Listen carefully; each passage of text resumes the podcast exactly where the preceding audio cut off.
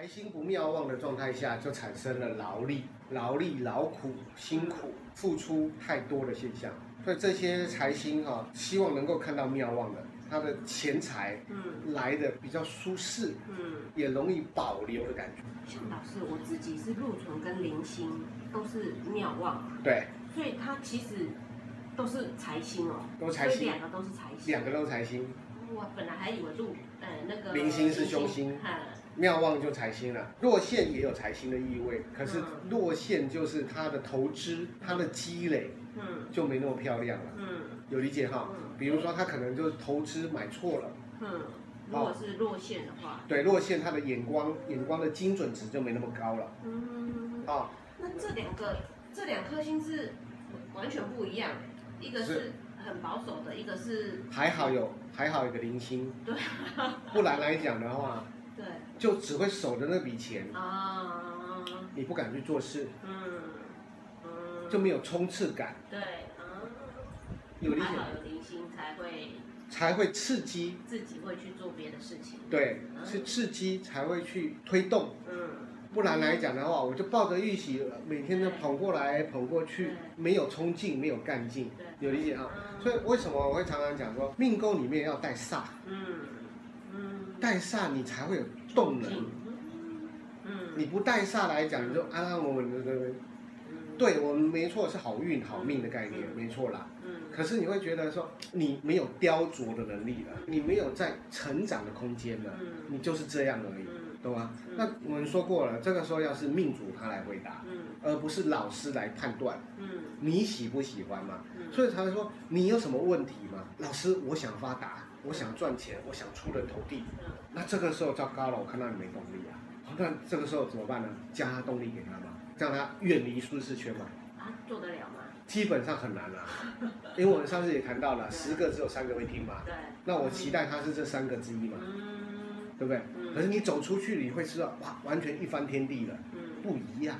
嗯。所以命主他提出问题，他才会呈现出他的人生目标是什么，他的目的地是什么。嗯。对不对？他不提出问题的时候，我们没办法，因为他想要这样安逸过日子。嗯。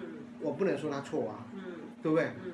哦，你看这些拾荒老人，明明豪宅的，他不选择好好过日子，这不是他的错啊。嗯，对，他想要这么做，那好吧，你就这么做吧。可是我们看在眼里，我们不舒服啊。嗯，那我们不舒服是，你是用命理来看不舒服，或者是用社会眼光来看不舒服。嗯，你用社会眼光来看不舒服，那是社会眼光的事。我们用命理不舒服，是因为我们认知社会，懂吗？嗯，因为命理通常是配合社会嘛。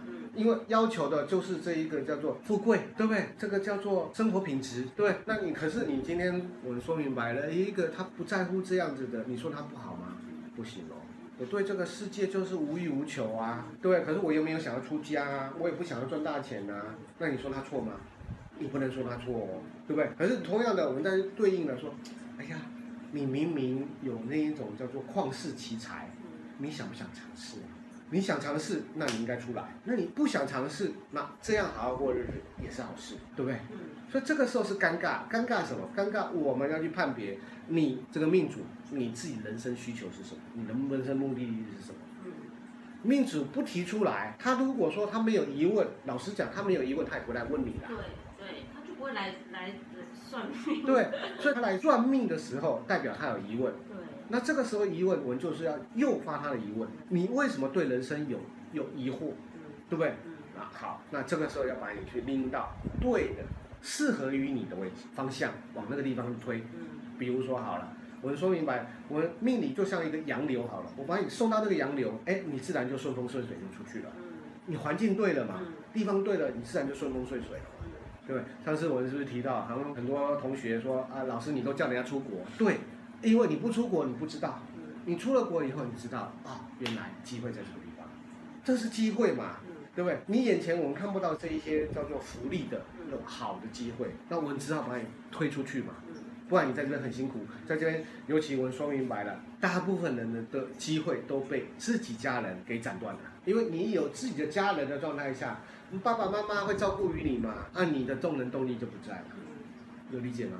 你像我二零二零啊，我从台北搬到台中去，我的小孩他的自我成长就出来了。他们自己在。对，他们本来就可以啦，对不对？可是当我住在家里的时候，他们会有，反正有爸爸妈妈，对？当我离开的时候，我两个小朋友他就自己能够成长。有理解哈？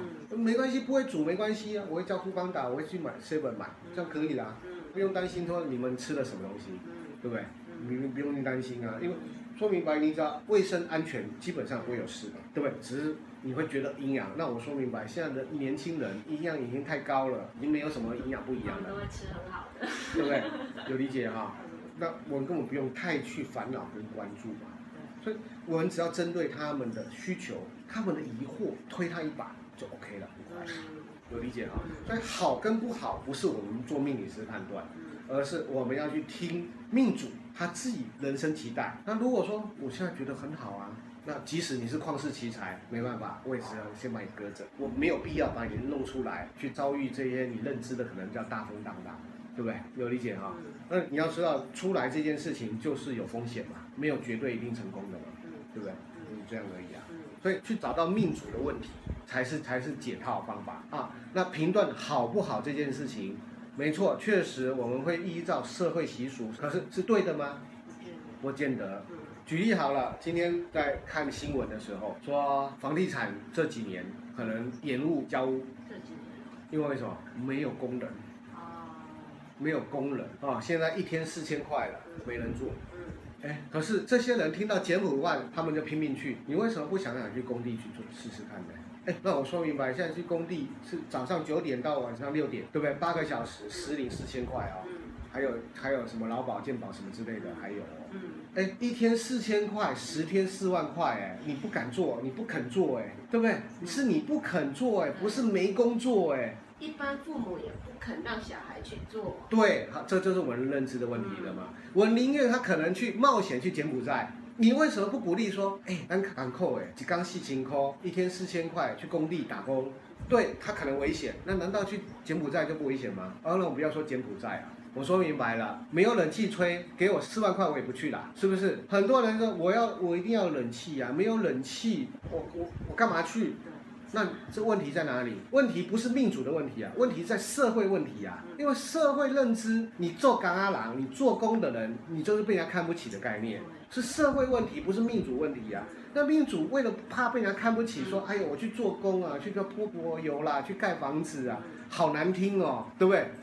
我宁愿穿个西装，打个领带啊，吹冷气啊，哦，你好像高档、很高等的样子，这是社会问题啊，不是命主问题啊。这个还蛮严重的对不对？所以社会价值观影响了命主的问题了吧？对不对？你看，我们真的说明白了，我们真的在每一场工地里面，我们看不到年轻的，可是我们看到了泰国的、越南的、很年轻的，我跟你讲，都是男子汉。所以我们看不到台湾有男子汉啊，可怜呢，我真的看不到年轻的台湾人啊，三十岁以内的在工地里面，真的我没看到。我看到很多外劳，那你说这些外劳能够这样风风光光回家，对不对？我们不要说什么，就您能够出去到外地肯做事，我说明白都是男子汉了。嗯，对，我说台湾没有男子汉就是这样，很可怜。大环境，有理解哈？嗯。那所以，所以我们这个社会一个现象了，笑贫不笑娼，对，懂吗？很麻烦的。嗯。那明明就很知道出去就是做诈骗，还是要去。所以这个是一个很很很糟糕的一件事，恶性循环了。那你谈到这种事情，政府一定要检讨。为什么要政府检讨？政府不是说遏制你这些事情。台湾要是有好工作，我干嘛去柬埔寨？我干嘛去大陆？对？我要是好工作，台湾有工作的状态下，我根本就不用出去了。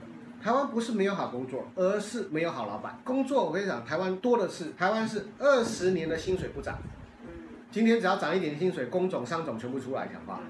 你看看，二十年前领两万五，现在还在领两万五，物价膨胀了，对不对？讲好听一点呢，从一百五调到一百八，有屁用啊？人家那个面包涨了一次都涨多少的？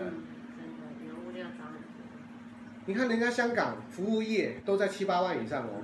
台湾服务业还在三万块底薪，三万块底薪说难听一点是二十几年的基本薪水耶，对不对？好，那同样的，父母拼命培育，培育了这些博士、硕士，啊，又做不了三万块，又不能去工地四一天四千块，那、啊、你说怎么办？恶性循环，更说明白了，你很多博士、硕士宁愿去考那个叫清洁队员，哎，怪怪的啦。你的思想逻辑也怪怪的。你应该读了那么多书，你如果要做清洁队员，那你是不是早点去做呢？对不对？好，那你要这么高薪，请你去当兵，你又不愿意。你清洁队员没有劳力吗？没有辛苦吗？那为什么你不愿意从军呢？思想偏差嘛。今天做军人很辛苦吗？没有啊，福利待遇很好啊，照休假啊，还还有退休俸、终身俸啊。可是说难听的，你宁愿去做清洁队员，可是你不愿意这种劳力付出去做警察、去做军人，到底脑袋在想什么？社会问题，没有讲，这是社会问题，不是民主问题，所以很麻烦啊。那我们很难去导正，那为什么造成今天的这一个叫做问题存在？光一个二十年薪水不涨，房价拼命涨，薪水是不怎么涨。你说年轻人怎么买房啊？那这是不管是民进党、国民党都一样。你没有去解决根本问题。我们现在只要调薪，只要做一件事情调薪就好了，就这么简单。大家不敢做，哎，这悲哀啊。